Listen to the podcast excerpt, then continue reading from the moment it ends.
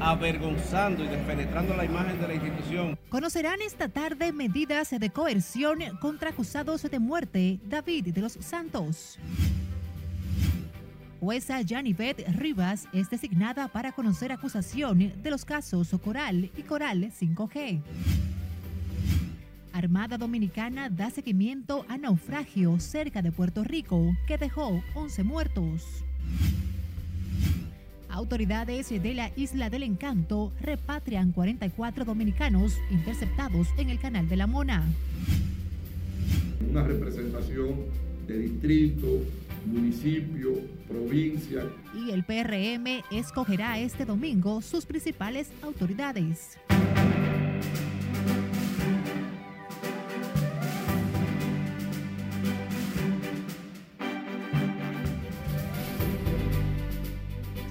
Muy buenas tardes, feliz viernes, antesala del fin de semana. Iniciamos la primera emisión de Noticias RNN.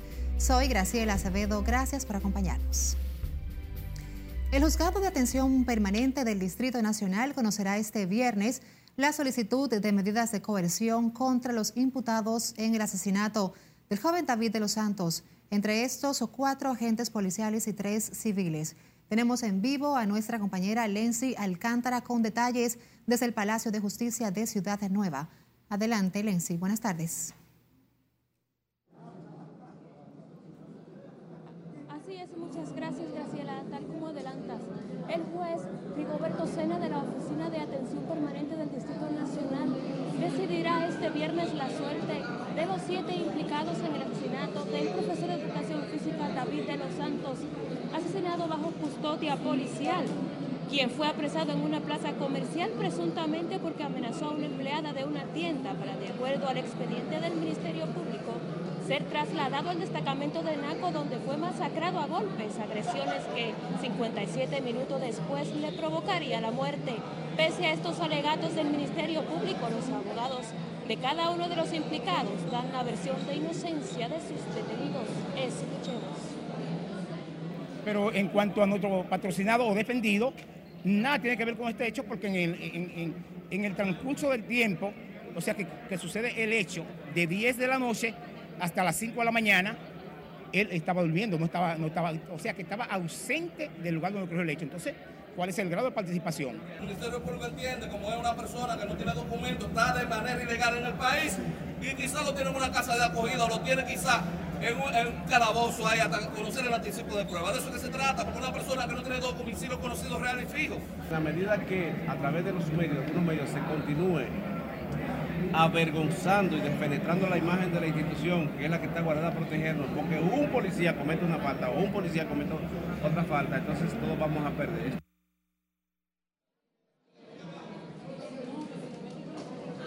Según el expediente acusatorio, eh, acusatorio, en el asesinato participaron de forma activa o pasiva el capitán Domingo Alberto Rodríguez Rodríguez, el segundo teniente Germán García de la Cruz, el cabo Alfonso de Hernández y el raso Samuel González García, además los civiles Santiago Mateo Victoriano, Michelle Pérez Ramos y Giancarlos Martínez, quienes estaban recluidos en la celda de la cárcel de destacamento cuando los policías llevaron a la víctima el pasado 27 de abril entraron esposado por la espalda.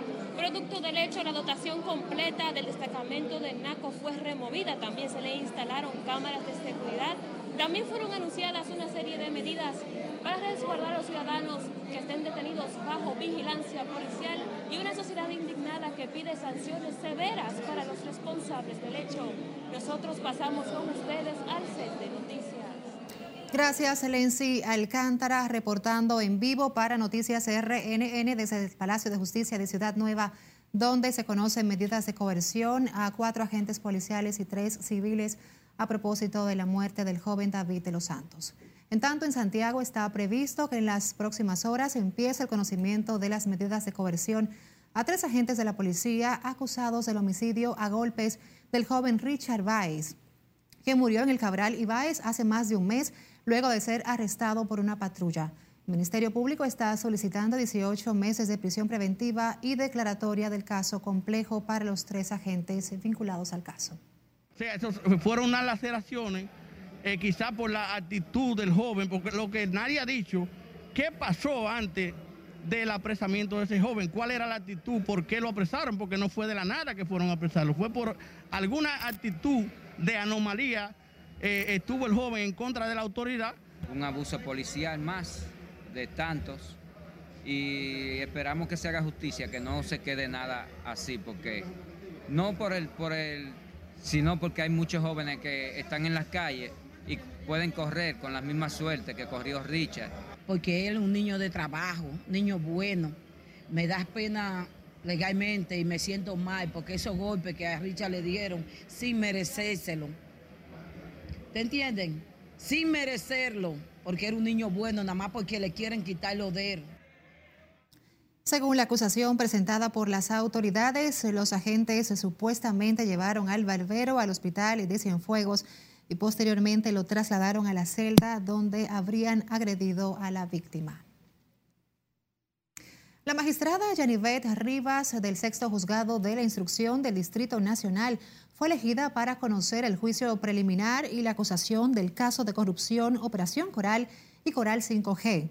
Rivas fue elegida mediante un sorteo aleatorio que realizó la coordinación de los juzgados de instrucción del Distrito Nacional, presidida por la magistrada Kenya Romero. La jueza deberá decidir si acoge la solicitud del Ministerio Público y fusiona los dos expedientes en los que figuran los agentes Adam Cáceres y Juan Carlos Torres Robiú, así como otros acusados de estafar al Estado con más de 400 millones de pesos. En un hecho lamentable, al menos 11 mujeres fallecieron al naufragar una embarcación al oeste de Puerto Rico con decenas de migrantes a bordo, supuestamente procedentes de la República Dominicana, según informó la Guardia Costera de ese país a la Armada Dominicana. Las labores de rescate continúan hoy al norte del islote puertorriqueño de Desecheo. Nuestra compañera Lauri Lamar está en directo desde la Armada y nos tiene detalles. Adelante, Lauri. Te escuchamos. Gracias. Buenas tardes. El vocero de la Armada informó que hasta el momento se han logrado rescatar a 31 sobrevivientes, 11 mujeres y 20 hombres que iban a bordo de la embarcación sospechosa de transportar ilegales desde República Dominicana.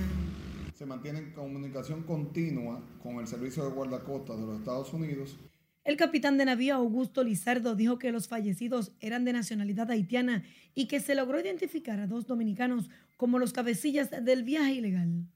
Según reportes de las 49 personas rescatadas, hay dos de nacionalidad dominicana y 47 de nacionalidad haitiana, incluyendo los 11 cadáveres. Las autoridades dominicanas y puertorriqueñas amplían las investigaciones concernientes a este naufragio, mientras continúan con la búsqueda de más personas para determinar si hay más sobrevivientes u otras posibles víctimas. El comandante general de la Armada de la República Dominicana, vicealmirante Ramón Gustavo Betances Hernández, instruyó al señor inspector general de la institución, al jefe de la División de Inteligencia Naval, al jefe de la división de M3 para que le den seguimiento a las coordinaciones con el Coast Guard y, realizar todas las investigaciones del lugar con respecto a este naufragio. La Armada Dominicana lleva a cabo una campaña de concienciación sobre las consecuencias de viajes ilegales. El vocero de la Armada reiteró el llamado a la población a no incurrir en estas prácticas ilegales que ponen en riesgo sus vidas y la tranquilidad de sus familias. De mi parte es todo retorno al estudio. Gracias por este llamado, Lauri Lamar. A propósito, la, la Guardia Costera de Estados Unidos repatrió 44 dominicanos a bordo de un buque de la Armada de ese país, luego de que fueran interceptadas en el canal de la Mona dos embarcaciones que trataban de llegar de forma ilícita a la costa oeste de Puerto Rico. La agencia estadounidense informó a través de un comunicado que las detenciones son el resultado de los esfuerzos continuos con las autoridades de Puerto Rico en apoyo del Grupo Interagencial de la Frontera del Caribe. Ambas embarcaciones fueron interceptadas luego de que las autoridades detectaran un movimiento sospechoso en el pasaje de Mona, franja marítima que separa a la República Dominicana de Puerto Rico. Con el apoyo de la Junta Central Electoral, el Partido Revolucionario Moderno escogerá este domingo a sus principales autoridades, como parte de un proceso interno que se ha dividido en cuatro fases. Y como nos cuenta Margaret Ramírez en la siguiente historia, la Comisión Nacional de Elecciones Internas del Partido Oficialista llamó a sus delegados a acudir a votar en el proceso de convención. Este evento se hace de conformidad a la ley 33-18 para esta primera fase, unos 1.256 delegados están convocados para la renovación de sus autoridades internas, un mandato de la Ley de Partidos Políticos 3318. El próximo domingo, los PRMistas escogerán al presidente de la organización entre dos planchas inscritas, una de ellas encabezada por José Ignacio Paliza, y ratificarán a la secretaria general Carolina Mejía. Estos 1.256 miembros representan la amplia gama de estructuras que conforman al Partido Revolucionario Moderno en una representación de distrito, municipio, provincia, comité nacional, alcaldes, diputados, senadores. La comisión organizadora informó que los resultados preliminares estarán disponibles el mismo día de las elecciones, proceso que será supervisado por la Junta Central Electoral como lo establece la ley de partidos. Hemos tenido toda esta preparación para que no falte nadie, para que no falte una cédula, para que todo... No ha sido tampoco tan fácil montar el proceso, pero la comisión ha trabajado arduamente. Nosotros hemos estado reuniendo todos los martes desde la 1 hasta las 5 o 6 de la tarde durante meses. Es decir, que tenemos todo ya controlado, está todo listo, están eh, todo el montaje definido. Para este evento interno, los PRMistas ejercerán un voto directo, secreto y automatizado con los equipos del órgano de comicios. La vigésima primera convención del PRM será de 9 de la mañana a 4 de la tarde en el pabellón de voleibol del Centro Olímpico. Margaret Ramírez, RNN. Y si aún no ha registrado nuestra línea directa de WhatsApp, le invitamos a que lo haga. Es el 849-268-5705. Busque nuestro usuario arroba noticias RNN en todas las redes sociales. También estamos en Spotify, Apple Podcasts y Google Podcasts. Vamos a una pausa al volver. Presidente Abinader lamenta muerte de su homólogo de Emiratos Árabes Unidos y continúan en aumento las muertes por accidentes de tránsito en el país. Más al volver. Siga con Noticias RNN Primera Emisión.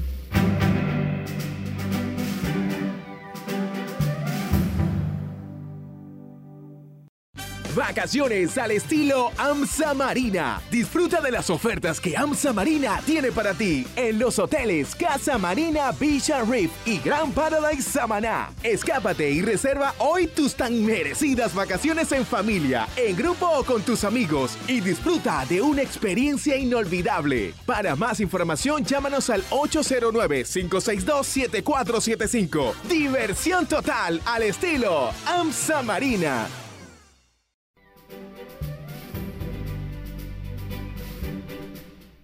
Gracias por seguir en sintonía con nosotros. En el plano internacional, guardacostas de las islas turcas y caicos informaron que interceptaron una embarcación que transportaba 207 migrantes haitianos. En tanto, falleció este viernes el presidente de Emiratos Árabes Unidos tras padecer una larga enfermedad. Scarlett Guichardo nos pone al tanto en el resumen internacional de RNN. Los guardacostas de las islas turcas y caicos informaron que la embarcación fue interceptada con el apoyo de la Guardia Costera de Estados Unidos tras detectar el barco sobrecargado. Los guardacostas tuvieron que desplegar un pequeño bote con chalecos salvavidas para dárselos a los migrantes ante los temores a un hundimiento de la embarcación. Desde el 1 de octubre de 2021, la Guardia Costera de Estados Unidos ha interceptado a 4.499 migrantes haitianos. Organizaciones en Estados Unidos temen que una derogación del derecho al aborto en el país empeore la salud reproductiva de las latinas, especialmente de las indocumentadas, que ya enfrentan limitaciones en el acceso a la atención médica a lo que se suma el miedo a ser reportadas ante inmigración. Cansados de excusas, unos padres indios denunciaron a su propio hijo y a la mujer de este por no darles un nieto seis años después del matrimonio y exigen a su descendiente el pago de más de medio millón de dólares que aseguran gastaron en los estudios y la boda. La oferta de Elon Musk de más de 40 mil millones de dólares para comprar Twitter fue suspendida, mientras el propietario de Tesla y SpaceX recibe más información sobre la cantidad de cuentas falsas que existen en la plataforma. El hombre más rico del mundo sembró el caos en el mercado este viernes al anunciar que dejó congelado el acuerdo para la adquisición de Twitter y luego afirmar que sigue comprometido con la operación. Y el emir de Abu Dhabi presidente de Emiratos Árabes Unidos, Khalifa bin Zayed Al Nahyan, falleció hoy a los 73 años de edad tras padecer una larga enfermedad. El primer ministro de Emiratos Árabes Unidos y emir de Dubái, el jeque Mohammed bin Rashid, ejercerá la presidencia de forma provisional hasta que el Consejo Federal elija un nuevo presidente. Los gobernantes de los siete Emiratos que forman la federación tienen 30 días para elegir al sustituto. La torre más alta del mundo en el Emirato de Dubái se llama Burj Khalifa, en honor del gobernante difunto, cuyo Emirato rico en petróleo rescató a Dubái de una crisis financiera. En las internacionales es Carelet Guillardo, RNN. A propósito de este deceso en el país, el presidente Luis Abinader expresó sus condolencias por el fallecimiento del presidente de los Emiratos Árabes Unidos, Su Alteza Jaque Khalifa bin Zayed Al Nahyan, que murió este viernes a los 74 años. A través de un mensaje en su cuenta de Twitter, el jefe de Estado dominicano expresó que con profundo pesar se une de manera solidaria al dolor de ese pueblo. El jaque Jalifa, como era conocido, asumió el liderazgo del país en el 2004 tras la muerte de su padre y sufrió un derrame cerebral en enero del 2014 que le obligó a permanecer con regularidad fuera de la vista del público. El presidente de la Fuerza, de la Fuerza Nacional Progresista advierte que la crisis de seguridad en Haití podría repercutir en República Dominicana, por lo que propone a los partidos políticos una gran alianza patriótica en defensa de la soberanía nacional. Siledis Aquino con la historia. Los poderes foráneos lo que quieren es provocar una guerra civil. Para Pelegrín Castillo, la inseguridad en Haití amenaza a República Dominicana ante el panorama que se vive en el vecino país. Es generar un nivel de violencia, de inestabilidad, de confrontación tan intenso que provoque una guerra civil en Haití. Obviamente no hay que ser un genio para saber que eso va a tener un efecto sobre República Dominicana. La profundizada inestabilidad del otro lado de la frontera también ha obligado a los haitianos a abandonar su país, lo que genera un mayor número de ilegales en República Dominicana. Yo creo que tenemos que prepararnos para esos escenarios porque hay guerra mundial hay tensiones y contradicciones cada vez más fuertes en el continente y en la isla tenemos eh, un estado de desestabilización. Otros sectores son partidarios de un nuevo abordaje del tema dominico-haitiano debido a la relación comercial entre ambos países. Incluso nosotros llegamos a plantear que las autoridades, la seguridad nacional, de seguridad nacional y ahí las autoridades haitianas deben buscar la forma de que, el comercio no, sea, no se vea afectado, por ejemplo, el transporte, la relación comercial, eh, no se ve afectado por estos vándalos, porque de una forma u otra va a mermar la relación comercial entre Haití y la República Dominicana. En noviembre del año pasado, el presidente Luis Abinader se reunió con el liderazgo de los partidos políticos para tratar el tema haitiano, país bajo tensión desde el asesinato del presidente Jovenel Moïse el 7 de julio del 2021. Diversos sectores proponen un pacto por la soberanía dominicana con la agudización de los secuestros e inseguridad en Haití. Sila Disaquino, RNN. Cambiando de información, la representante del Programa Mundial de Alimentos, Gabriela Alvarado, dijo este viernes que ese organismo internacional está preocupado por la hambruna global que advierte la Organización de las Naciones Unidas para la alimentación y la agricultura como consecuencia de la crisis post-pandemia y los efectos de la guerra entre Rusia y Ucrania. En tal sentido, explicó que desarrollan estrategias para fortalecer los sistemas alimentarios de los países con miras a mitigar estos efectos de escasez de alimentos. Eh, simple, son cuatro etapas. Una que es la producción, que la FAO está trabajando bastante con, el Ministerio de Agricultura, diferentes instituciones. El PMA está trabajando también en la segunda etapa de sistemas alimentarios, que es la parte de la preparación de los, de, los alimentos. Fortificación de alimentos, por ejemplo, fortificación de arroz. ¿Cómo podemos asegurar que la fortificación de alimentos esté disponible? El tercero es la distribución. Igual, regresamos acá en el suministro, cómo nosotros a nivel interno podemos fortalecer eh, reforzar los mercados locales para que no solamente la economía continúe, pero que también las personas tengan acceso a los alimentos. Tras advertencia de la FAO, el presidente Luis Abinader llamó a fomentar la agricultura familiar y la siembra de alimentos a través de un programa del gobierno que facilitará semillas de hortalizas a la población. Cada día en República Dominicana mueren entre 9 y 11 personas por accidentes de tránsito, superando los 3.000 decesos al año por esta causa. Así lo informó el director eh, Julio Landón del Hospital Traumatológico Ney Arias Lora, quien reiteró que la mayoría de los accidentados son conductores de motocicletas. Sigue siendo una inversión grande del Estado, de la familia, de la persona porque cada accidentado de tránsito, como hemos mencionado, está por encima de los 100, 200 mil pesos y si va a intensivo por encima de los 700 mil pesos eh, diarios y esto conlleva realmente a afectar bastante lo que son las familias, lo que es la parte económica de cada uno de los diferentes países. En nuestro hospital, en el Hospital Traumatológico Ney Lora, llegan muchos pacientes con trauma craneoencefálico, en el cual hay que darle una atención más oportuna más de cerca, porque son pacientes que necesitan más eh, del cuidado de la enfermera. Los accidentados mayormente son personas en edad productiva, dejando huérfanos a decenas de niños. La situación de los accidentes de tránsito en el país fue abordada previo a la novena jornada de enfermería que realiza el Hospital Traumatológico Ney Arias Lora en la Universidad Autónoma de Santo Domingo. Hablemos del coronavirus. El Ministerio de Salud Pública notificó hoy 63 nuevos contagios de COVID-19 y 475 casos activos tras procesar 2.615 pruebas para detectar el virus. El boletín sobre el comportamiento de la enfermedad en el país no reporta nuevos decesos en las últimas 24 horas, por lo que las defunciones se mantienen en 4.376 y la tasa de letalidad es de 0.75%. En tanto, la tasa de positividad diaria se ubica en 3.83% y en 1.34% la de las últimas cuatro semanas.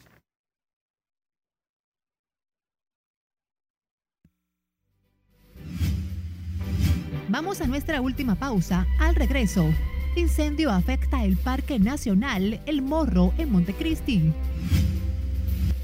Además, apresan alcalde de Palmarejo por tala de árboles en los Alcarrizos. Siga con RNN Primera Emisión.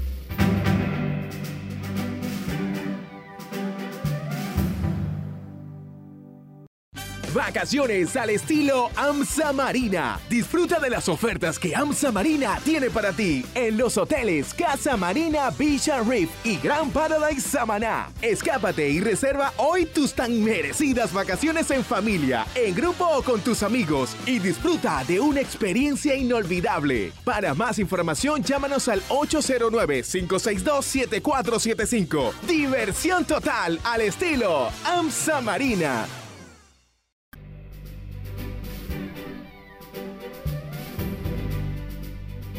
Gracias por mantener la sintonía. Un incendio afecta desde la madrugada de este viernes el Parque Nacional El Morro, ubicado en la ciudad de San Fernando en Montecristi. De acuerdo con versiones, las llamas se originaron tras la caída de un cable de alta tensión del tendido eléctrico, afectando la vegetación de plantas endémicas del lugar. Allí se presentaron unidades eh, del cuerpo de bomberos de diferentes localidades de la demarcación para tratar de controlar el siniestro que afecta a la parte occidental del Parque Nacional El Morro. El alcalde del Distrito Municipal Palmarejo del municipio Los Alcarrizos, José Lin Valdés Mora, fue apresado por la tala de 330 árboles de distintas especies en un área verde en las proximidades del kilómetro 17 de la autopista Duarte. Supuestamente se construiría allí un parque. Entre los árboles deforestados figuran caobas hondureña y criollas, magos, así como palma real y ceibas. Valdés Mora permanecía detenido en la Dirección Provincial de Medio Ambiente en Santo Domingo y será sometido a la acción de la justicia en las próximas horas. Vamos ahora a San Juan, donde en medio del temor de comunitarios o por el clima de inseguridad que afecta a los comunitarios de las Maguanas, la Policía Nacional inauguró un nuevo destacamento policial con una inversión superior a los 2 millones de pesos. Julio César Mateo nos amplía en la siguiente historia. Durante varios años el destacamento policial de las Maguanas estuvo operando en esta casucha en medio de múltiples precariedades. Tras varios reclamos, las autoridades dispusieron la construcción de un nuevo cuartel policial con una inversión superior a los 2 millones de pesos. Fueron solamente optados por la Junta Distrital de la Maguana de Nuevo y al día de hoy ya no le debemos un centavo al ingeniero. La obra cuenta con altos estándares de calidad y espacio suficiente para que sea aumentado el número de agentes policiales que prestan servicios en la zona. Para que vivan los policías y también estén vigilando, pero que esos cuarticos que están ahí siempre estén vacíos. ¿Verdad que sí? Estén siempre vacíos ahí y que nosotros no lo necesitemos. Durante la inauguración del destacamento policial, representantes de la uniformada instaron a sus miembros a respetar los derechos de los ciudadanos. Por tan importante obra, que ya la misma será de gran beneficio para el bien social de los municipios de esta comunidad, de igual manera, instaron a la población a denunciar a través de las vías correspondientes cualquier manejo irregular de parte de los agentes policiales. Garantizándoles a cada uno de los ciudadanos de esta localidad que los agentes policiales que elaborarán en este destacamento policial brindarán un servicio de proximidad a la ciudadanía apegado a la ley orgánica de la Policía Nacional, la ética, la doctrina y la moral policial.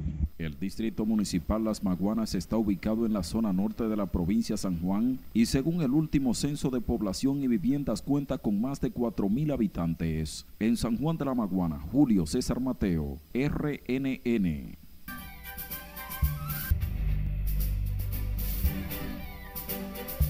Saludos buenas, que disfruten el fin de semana. Iniciamos la entrega deportiva en Washington con Juan Soto, porque el dominicano volvió a conectar cuadrangular el octavo de la temporada, aunque fue en el noveno y el equipo perdió 4 por 1. Lo importante es que sigue calentándose Juan Soto y acumulando estadísticas. Jorge Mateo con los Orioles también conectó cuadrangular, fue su segundo de 399 pies este. Para los Orioles que le ganaron a San Luis 3 por 2 este jueves. Mientras tanto, Dallas derrotó 103-86 a Phoenix. Que pela. Lucas Donchi, 33 puntos, 11 rebotes, 8 asistencias, 4 robos de balón. Devin Booker solamente 19 puntos con 8 rebotes. Fue mucho con demasiado. Lucas Doncic y Dallas que a la mitad del encuentro ya ganaban 60 por 45 y en el otro partido Miami le ganó fácil a Filadelfia 99 por 90 en ese partido Jimmy Butler, 32 puntos, 8 rebotes, 4 asistencias para ser el mejor por los hits que ya avanzan a la final de la conferencia este. Marilady Paulino corre esta noche, 7 de la noche, hora dominicana en la Liga Diamante en Qatar. Va por el desquite contra la campeona olímpica. Los Leones del Escogido anuncian a José Bautista, Martín Valerio, Joel Ligó, José Almonte Miguel Prestor y Luis Javier como los integrantes estrategas de la Oficina Frontal y Operaciones de Béisbol para la temporada 2022-23 del béisbol invernal de la República Dominicana. Éxitos, saben de béisbol, son conocedores de la intrínculis del béisbol invernal. Les va a ir bien con José Gómez como el manda más y Luis Rojas, gerente general. Por el momento es todo. Regreso contigo. Gracias Manuel, como siempre con lo más actual a nivel deportivo. Nosotros nos despedimos por este momento, agradeciéndoles como siempre el que nos hayan regalado su tiempo. Feliz tarde.